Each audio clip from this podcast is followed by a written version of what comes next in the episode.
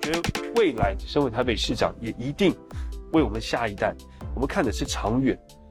十年、二十年，从现在开始打下基础，打下好的根基，因为今天不做，明天就会后悔。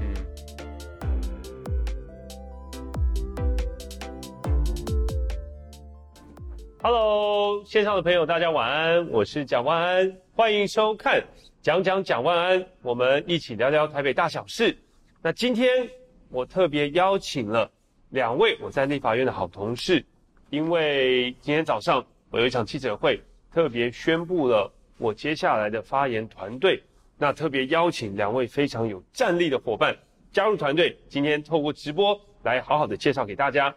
那首先第一位是李贵明委员，大家好，大家好，大家好。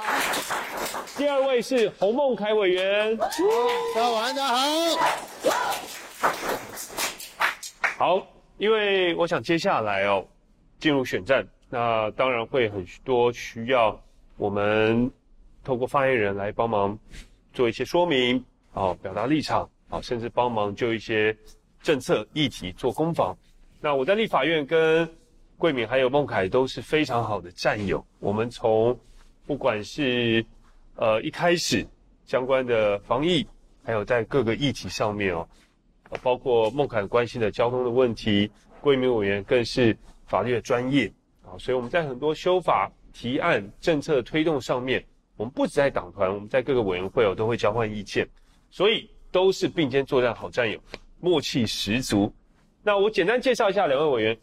李贵敏委员他是专业的律师，他也是我正大的学姐，正大法律系。然后在美国拿到了法学博士，而且后来专精商务律师、商务领域。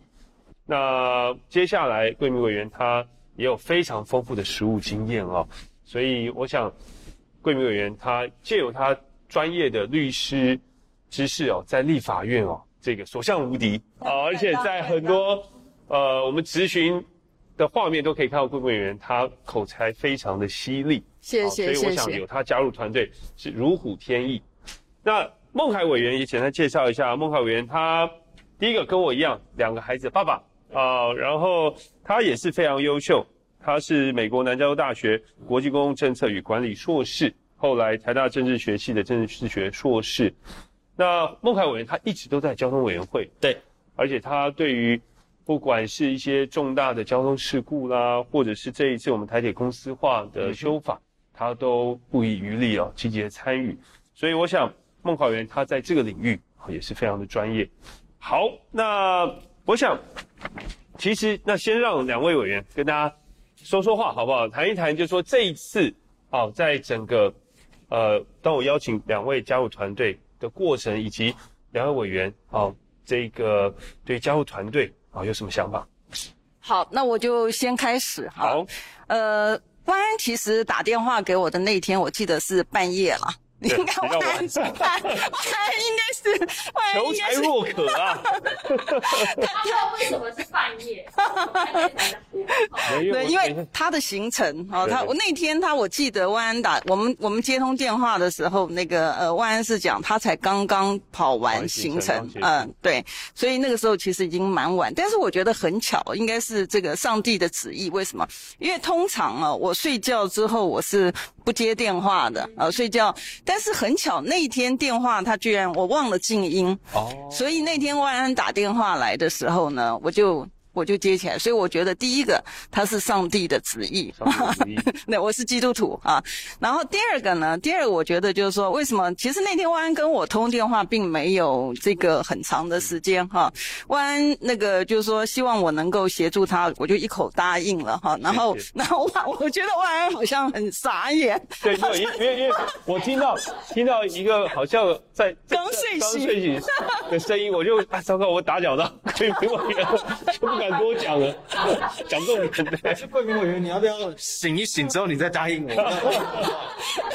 我我就我就直接答应万安，然后我就我就感觉到万安好像愣了一下，然后我在想万安 万安是不是觉得我根本没有睡醒啊？直接就回应他没有啦哈。其实我起来接电话了，脑筋就已经这个很清醒。那我跟大家报告就是说，万安根本不需要说服我加入他的团队，为什么呢？因为我在强调哈，其实那个呃，刚刚谢谢万安的介绍哈，我职业律师已经是呃将近快要四十年了，呃，所以我职业律师的时间的确是很长啊。那我在学校教书的经验呢，也呃大概三十几年，所以呢，我的学生里面很多的学生就包括了呃法官呐、啊、检察官呐、啊，或者是呃公务人员哈、行政单位的，然后甚至呃有一些其实也是在台北市政府里面。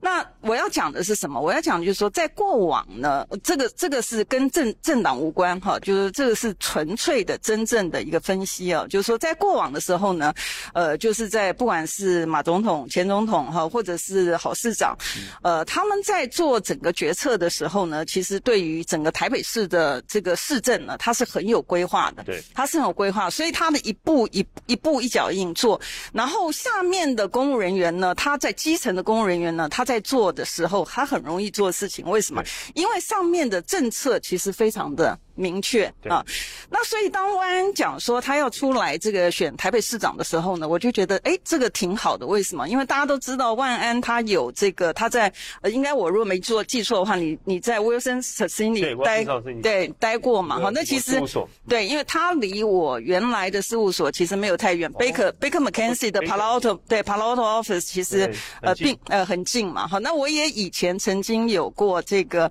呃，因为呃大家知道，这一九九几年的时候，那个时候台湾的那个募资的情形，VC 它其实是非常活跃的。那台北市呢，当然就是很多的外商的这个呃集中哦，都是来。所以你可以看到，在国际上面来讲，台北一直都是国际城市里面的一级城市，first tier 的那 first tier 的那个城市，第一级的城市。可是大家有没有注意到，在最近的情形呢？我们看到，呃，不管是在外媒的报道，哈。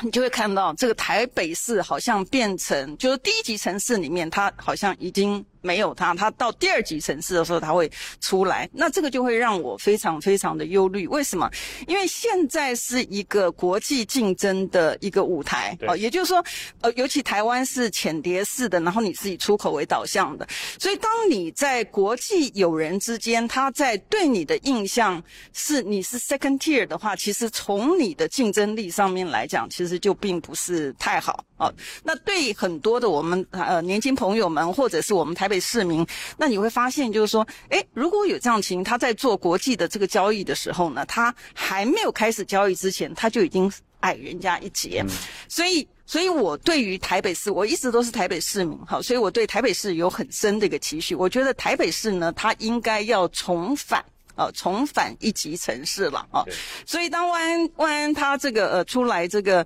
呃，他他其实还没找我之前，我就已经我就已经在外面有帮他宣传哈，因为为什么？因为我觉得台北市要重返国际城市，第一个他必须要这个市长哦，先不提刚才我们讲的说他的决策、他的规划，第一个。这个市长他应该要有国际观，因为他必须要知道，在现在的社会里面呢，国际社会里面，你竞争的场地是在国际，你不是在台湾跟台湾其他的城市竞争，没有什么好跟自己的人竞争的，你要。呃，这个不管是你的这个整个的发展的话，那你就是要朝国际化的发展。其实这也是为什么当初马总统提名我在第八届的一个最主要的一个一个原因了哈。那所以也因为这样的关系呢，那个万安即便他没有呃邀请我加入这个呃发言人的团队，其实在他就是我们知道说他要竞选的时候呢，其实我就有很多在外面的这个场合里面也就鼓吹说，呃，这个不是鼓吹啦，这是真正的一个反应。就是说，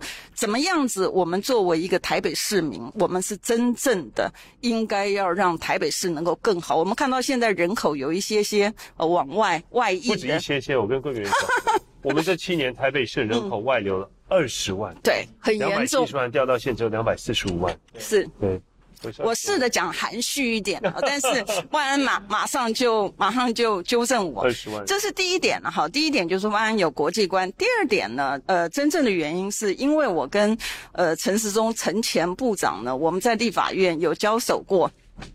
因为我在前面的时候呢，我我待会再讲我跟万安的故事，我先讲我跟这个陈时中的部分呢，因为。呃，我在财政委员会啊。那我在财政委员会呃又当招委嘛，好，所以对于整个那个预算的这个呃审查，然后还有还有决算，还有审计部的决算呢，呃，因为是招委的关系，好，所以我们这所有的这个对于预算决算也好呢，我们都经过我们的这个。那在过程当中，当然你要跟要用老百姓的辛苦的纳纳税钱，你当然要出来讲清说清楚讲明白，为什么你的钱是编这么多，然后你以前怎么样使用这个钱？因为毕竟这是老百姓辛苦的血汗钱，它并不是说呃这个金山银山随便你这样子花的。可是我们看到过程，我相信观众朋友，如果你去看国会频道，你还是可以看到那些的画面。也就是说，对于疫苗的采购说不清楚。讲不明白啊！我记得那时候，贵民委员好像特别针对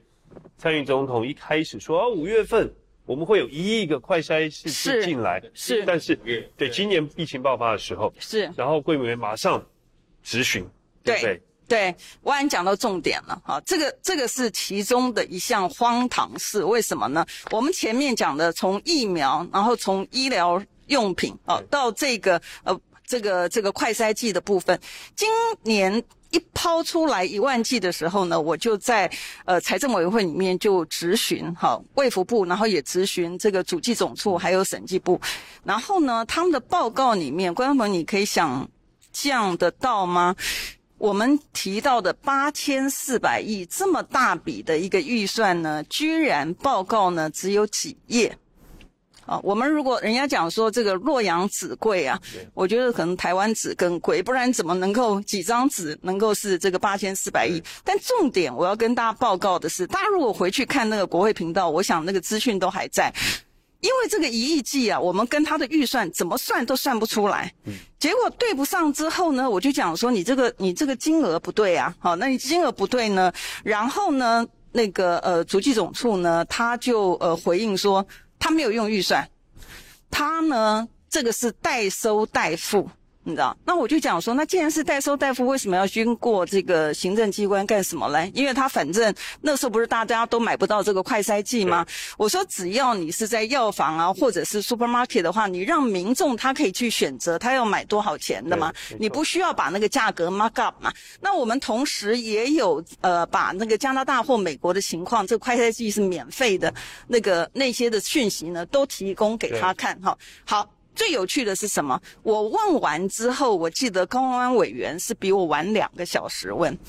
他回答高文安委员的答案，啊，那是卫福部回答的答案，跟我给我的答案一天之内两个小时，答案内容就不一样。两种说法，两种说法，两种说法。最好笑的是，好，隔一天呢，隔一天还隔两天，我忘了，在司法法制委员会有同样的一个会议，卫福部也在。那一天我在质询他，因为我发现了，就是说前面他在质询两个小时之内答案是不一样的，对不对？所以那一天呢，我在司法法制啊，我就去问说，哎，到底你的答案是什么？你怎么会一天之内？我已经很讶异了，你一天之内差两个小时，你的答案是两种不同方式。可是我跟观众朋友报告，那天我在司法法制委员会更离谱，你知道为什么呢？因为我问了卫福部的十次长，你知道，他居然在五分钟之内。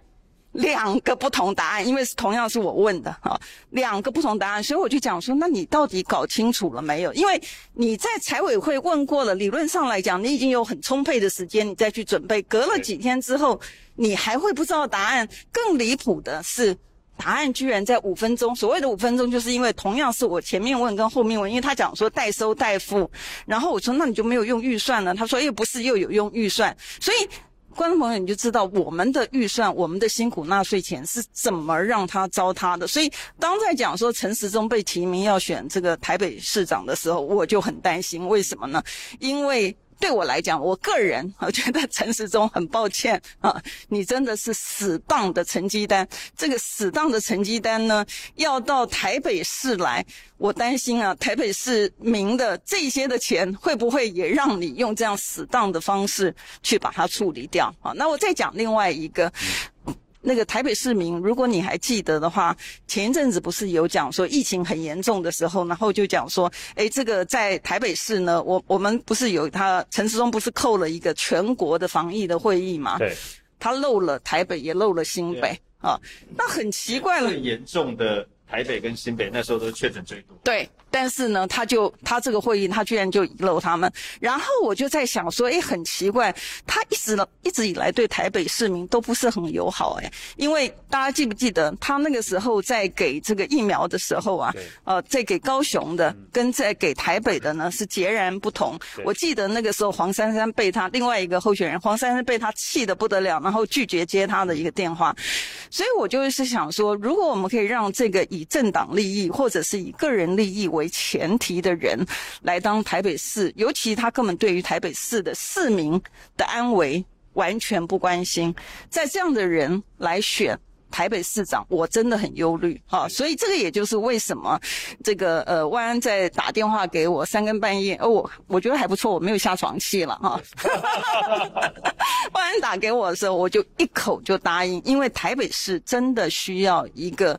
有国际观，然后一个正派。然后有规划的一个这个呃市长的的人来担任，因为这个其实不是只有这个呃这个外安个人的事情，而是我们全台北市市民的福祉啊、呃，这就是为什么啦。谢谢、嗯、谢谢桂民委员。所以他刚刚讲到，包括质询卫福部在不同委员会，可以逼出他们既然讲出前后说法不一的各种版本。完全发挥了律师的本色，非常厉害。而且刚谈到陈振中部长在对于台北市民哦，真的是非常的不友善，不公平，不公平。嗯，不管是疫苗那时候分配，还有包括今年各县市都在缺快筛试剂的时候，他还是坚持各县市都一样，每间药局就是七十八份，完全漠视当时疫情最严重的台北跟新北。哦，所以我想这些历历在目啊。哦，这些相关的新闻报道证据，其实台北市民都一直永远记在心里。是是。好，那是不是孟凯？我们也请孟凯来跟大家谈谈哦，在这一次整个邀请他加入团队以及你的整个想法。对，这里是律师，律师，律师的先生哦。对，因为万南是律师，桂敏是律师，然后我是律师的先生啊，我太太是律师啊，所以其实，呃。万安那时候一样，跟桂明姐一样。万安是上礼拜电话，哦，一开始没有接到，在回拨，然后之后就差不多九点多的时候，万安也是刚跑完一整天的行程。我二话不说，真的，我只讲，我我以我以为我已经是团队的一员了，因为我说无论什么位置，就是。一定要让万安能够在这今年年底为台北市民，然后争取到这样的一个服务的机会。我说我虽然是新北市的委员，但是我的选区也很大哦，林口、泰山、八里、淡水、三芝、石门，其实服务员非常的辽阔。对，这蛮大的。但是万安更多，万安是十二个十二个行政区哦。那我只想是说，其实北北基桃就是一日生活圈，所以我在新北。万安在台北，那我们就是共同要一起打拼。我今天上午参加我们发言人的一个记者会，我下午回到选区，刚好跟侯友宜市长也在林口跟泰山都做这个里长座谈。其实侯友宜市长他也讲啊，他就说就是要一起拼啊。为什么？因为现在是他的四百万的人口，台北。哦，我一直觉得说还有两百六十万。我今天早上记者会也讲两百六十万，但是对，我想到其实已经不到两百五十万，所以才会这个三个副市长要变两个，而且就是这个议员的席次也要少两席，对，对不对？所以过去大家一直讲是说台北市是这个首都重中之重，那。但是过去这八年到底有没有大大的建设？其实大家真的可以好好的思考一下。其实台北市的朋友，我相信一定非常的有感觉啦。那我这边也要小小的两个两个料哦。我这一个万安记不记得我是第十届加入？对，万安是我们第十届第一会期的书记长。对，那个时候。哦，我们从一开始他就展现他的一个领导风格，并且就是因为书记长其实是要服务，而且是要带领议题，是要让我们所有三十九席委员都是一起往前冲的。其实那个时候他就有展现他的一个负责任而且领导的风格。我觉得那个时候我们看到万安他在这个质询啊，或者说他在跟我们党内开会的时候，其实他沟通协调能力是非常好的。然后还有那时候七月，因为我们有这个大型抗争，我们在议场。睡了五天，对，万安真的是从第一个进去，最后一个离开。我这那时候我们就在想，你知道，在那个异常里面，然后又呃很炎热的天气，我那时候就想到一部电影叫做《勇士们》，就是我答应我会最后一个离开战场。我就忽然那时候就有这种感觉，你知道吗？所以那个时候就让我觉得是说，如果未来他有机会争取更大的职务，我相信哦可以托付的人。所以现在虽然我住新北哦，可是呢，我的岳父岳母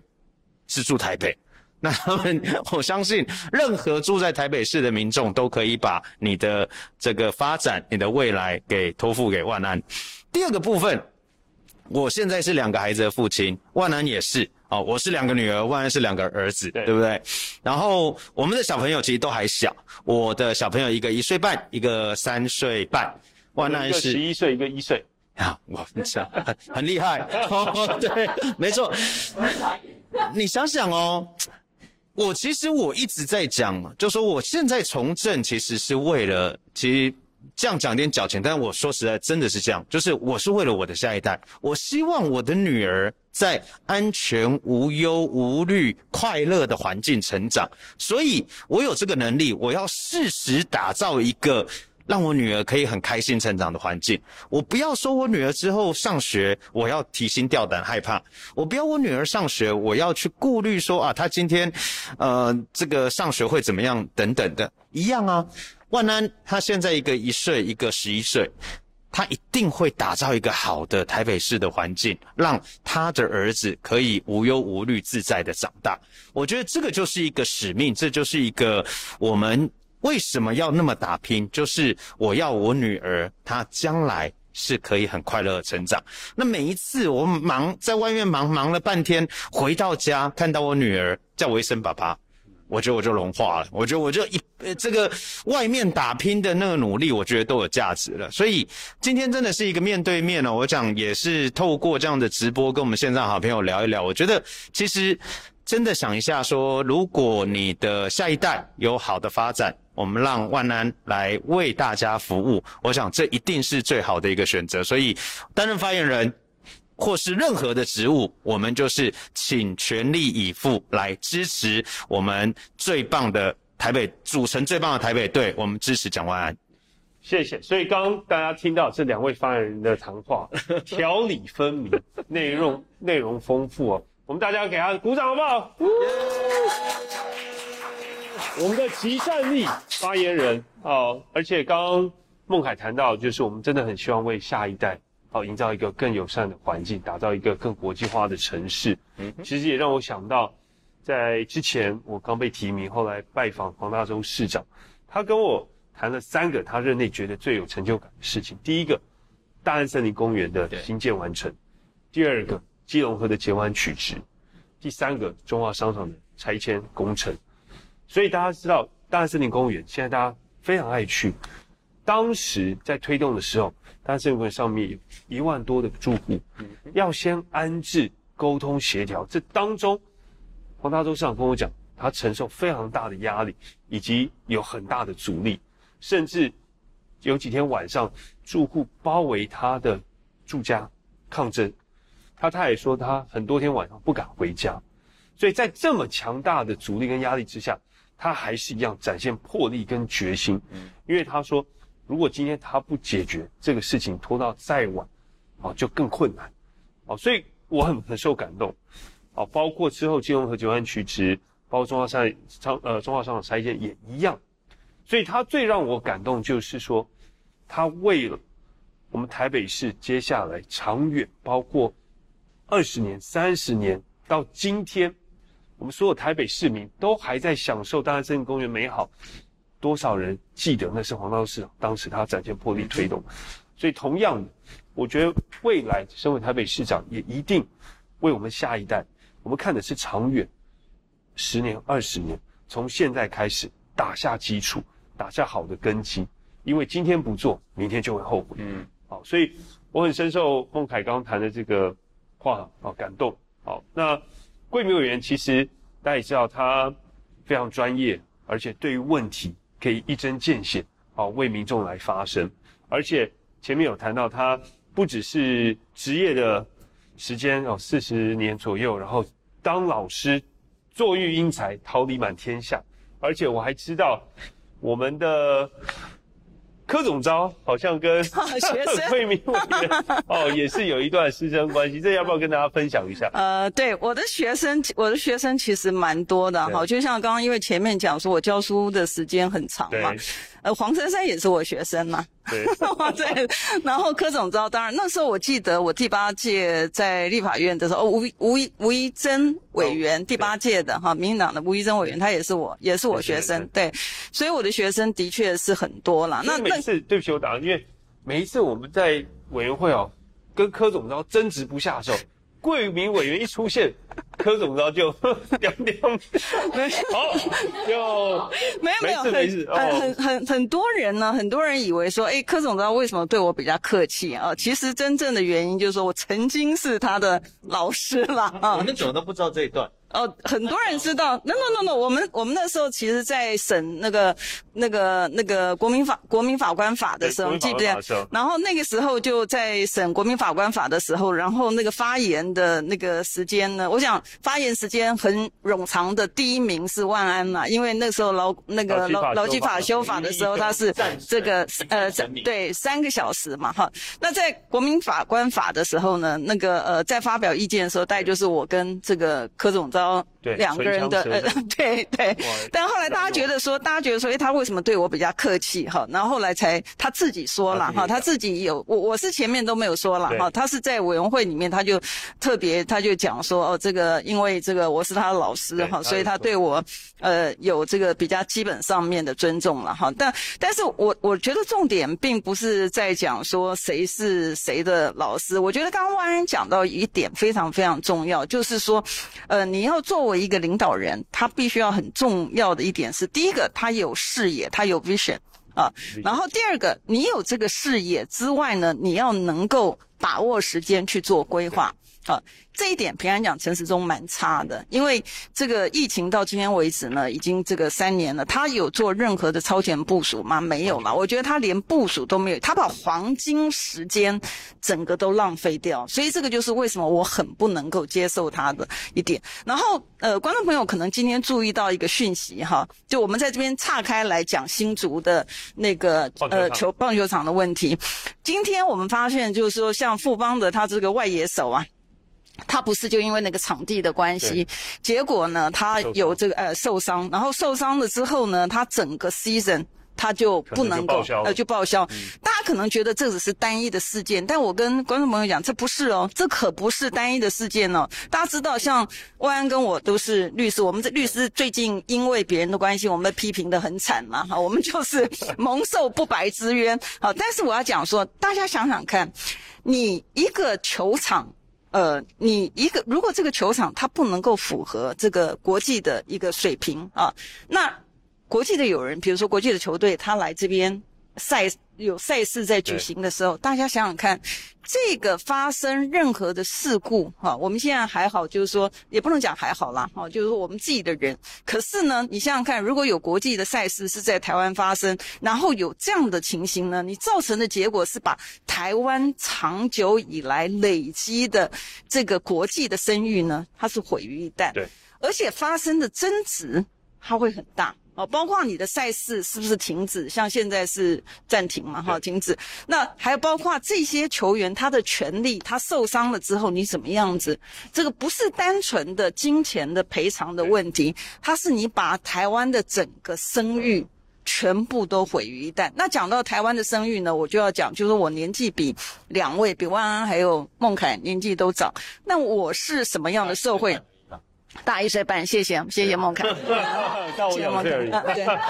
没有。但是我要讲的是什么？我是我是这个呃台湾经济起飞的受益者啊？为什么呢？因为呃大家可能从我的那个履历上面也看到，我是 Baker McKenzie 的 International Senior Partner 啊，就是是国际的这个资深合伙律师。那为什么我可以当我我是我是我我家里是呃公教。人员的家里，所以是我爸爸拿的薪水，他刚开始拿的薪水是一个月只有九十块钱，你们没有听错，九十块钱啊，九十块钱新台币啊，所以为什么能够白手起家，其实就是受惠于我们的基础的建设。我我记得那个时候，呃，蒋经国先生哈、啊，因为这当然大家都，呃，对，十大建设，那个时候呢，大家还讲说为什么需要高速公路，有谁有车子？等等，说那是盖给有钱人。对对，可是你就必须要像万人讲的，你必须要承受那个压力，就像刚刚讲说黄大洲这个市长同样的一个情形。但我要讲的是，为什么我是受惠者？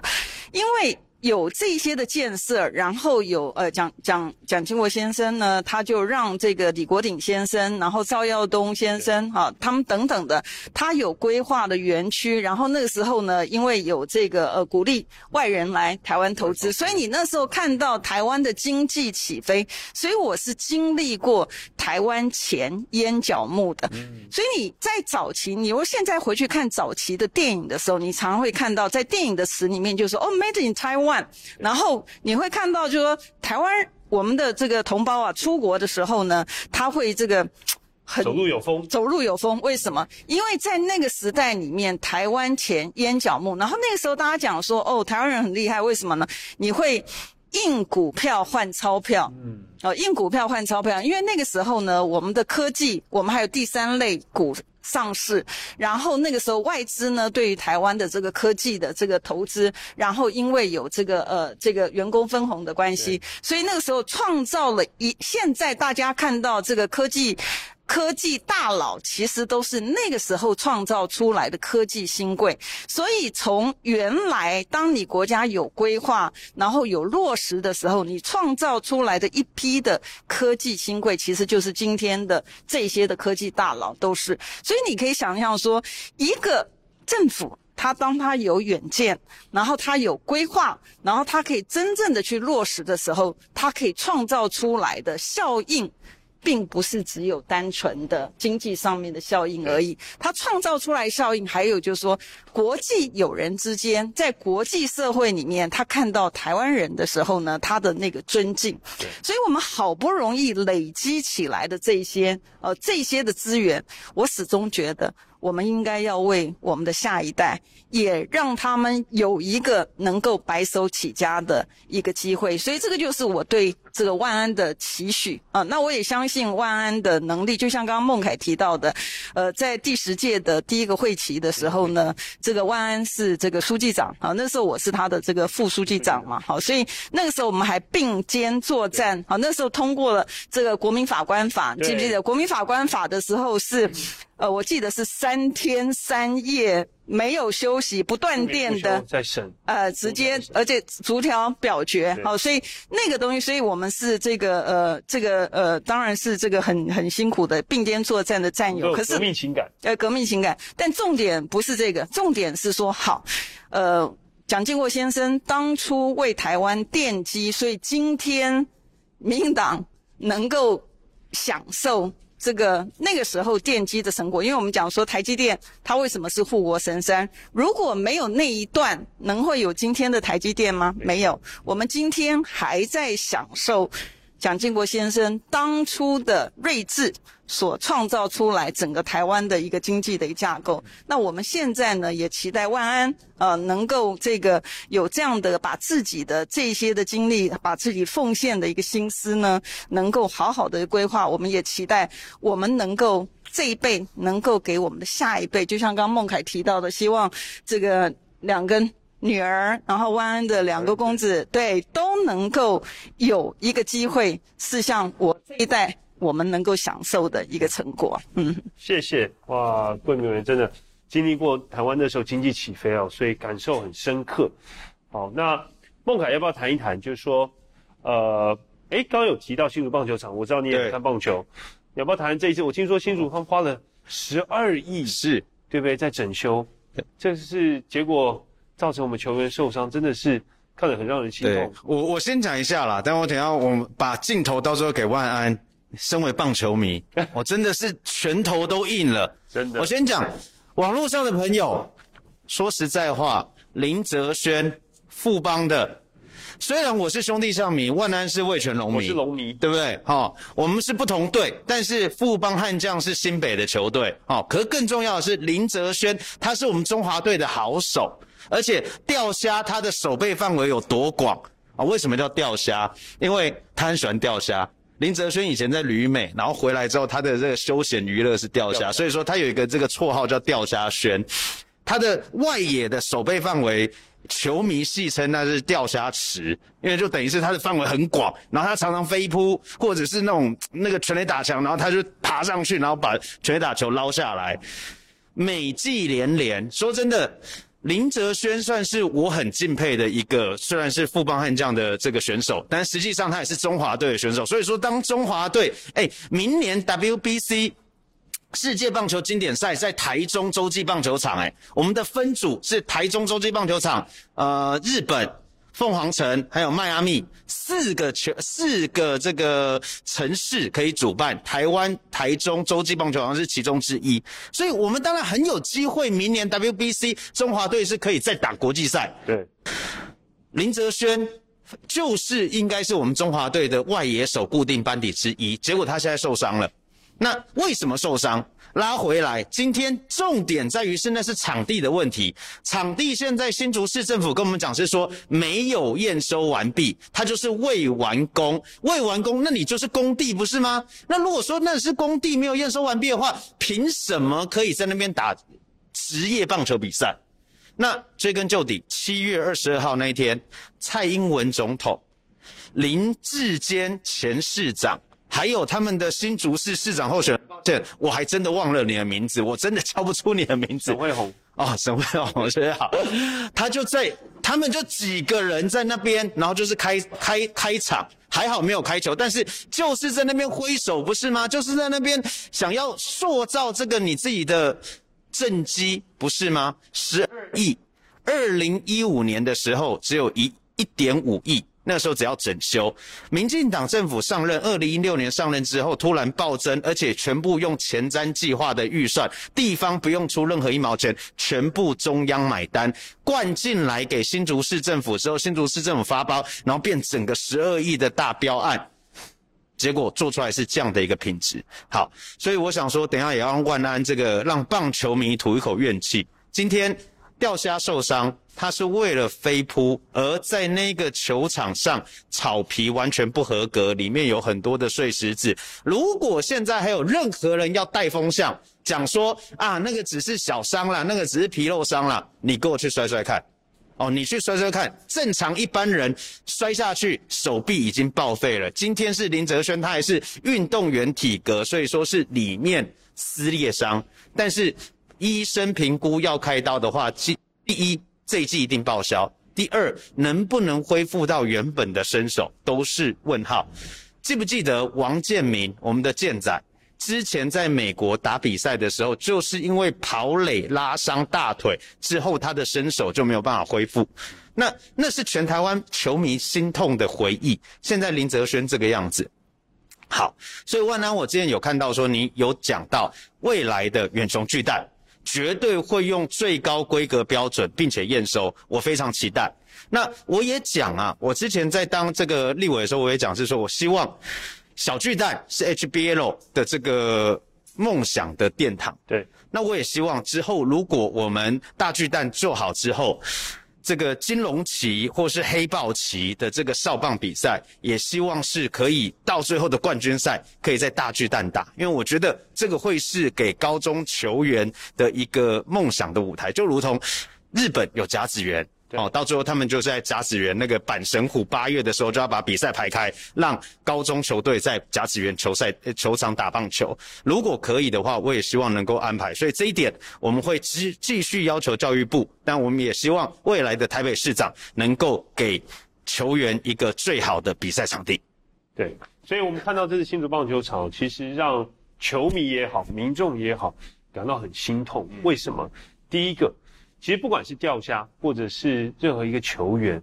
他因为场地的关系受伤哦，因为我们是用国家让他培从小培养，年轻的时候培养到现在能够有国家代表队的身手，结果突然让他折损，可能这一季报销，其实大家非常心痛，可能未来的国际赛事等等，哦，重要的比赛他可能没办法出赛。对，其实受伤是四位球员，掉下是最严重的，最严重的。对啊，然后第二个，因为大家知道，就说，诶，这次花了新竹是花了十二亿整修，那大家就比较，其实天母棒球场之前花八千万整修，嗯哼，然后一比较，一发现新竹棒球场这次问题非常多，不管是球员休息室啦、外野看台等等，都还有照片拍出来，所以这些其实都是民众的纳税钱，民脂民膏，结果竟然被政府这样子来运用，真的是非常非常痛心哦。那我想，呃，真的很希望说选手能够早日康复，啊，能够早点回到球场上面，也很希望我们真的政府不应该如此的。好，滥用这样子的资源，好，结果发现竟然是没有没有验收的，所以未来台北大巨蛋一定是用最严格的标准来完成验收，绝对不能让我们的棒球场成为像新竹棒球场一样，或者是像天堂路一样，哦，像地狱球场，我们一定要尽最大的努力，哦，最高标准完成验收，也希望能够举办更多的棒球赛事，让我们的市民朋友。能够在台北大巨蛋有最好的体验。嗯哼，好，那我想今天其实欲罢不能，我们有好多东西可以来跟观众朋友分享，而且跟 rundown 讲的完全 不太一样。对，所以我觉得我今天拿这个，哎，怎么好像都跟我们 rundown 不太一样哦？所以没有关系，我们之后还有很多机会再邀请我们两位非常有战力的发言人来跟大家分享很多我们对于时事议题的看法，过去我们在立法院并肩作战的有趣的故事。那以及可以谈谈两位对于台北未来的愿景。好，那我想今天因为时间的关系，所以我们在这边先跟大家说声再见。那下个星期二一样晚上九点，欢迎收看讲讲讲完，我们一起聊聊台北大小事。谢谢，拜拜。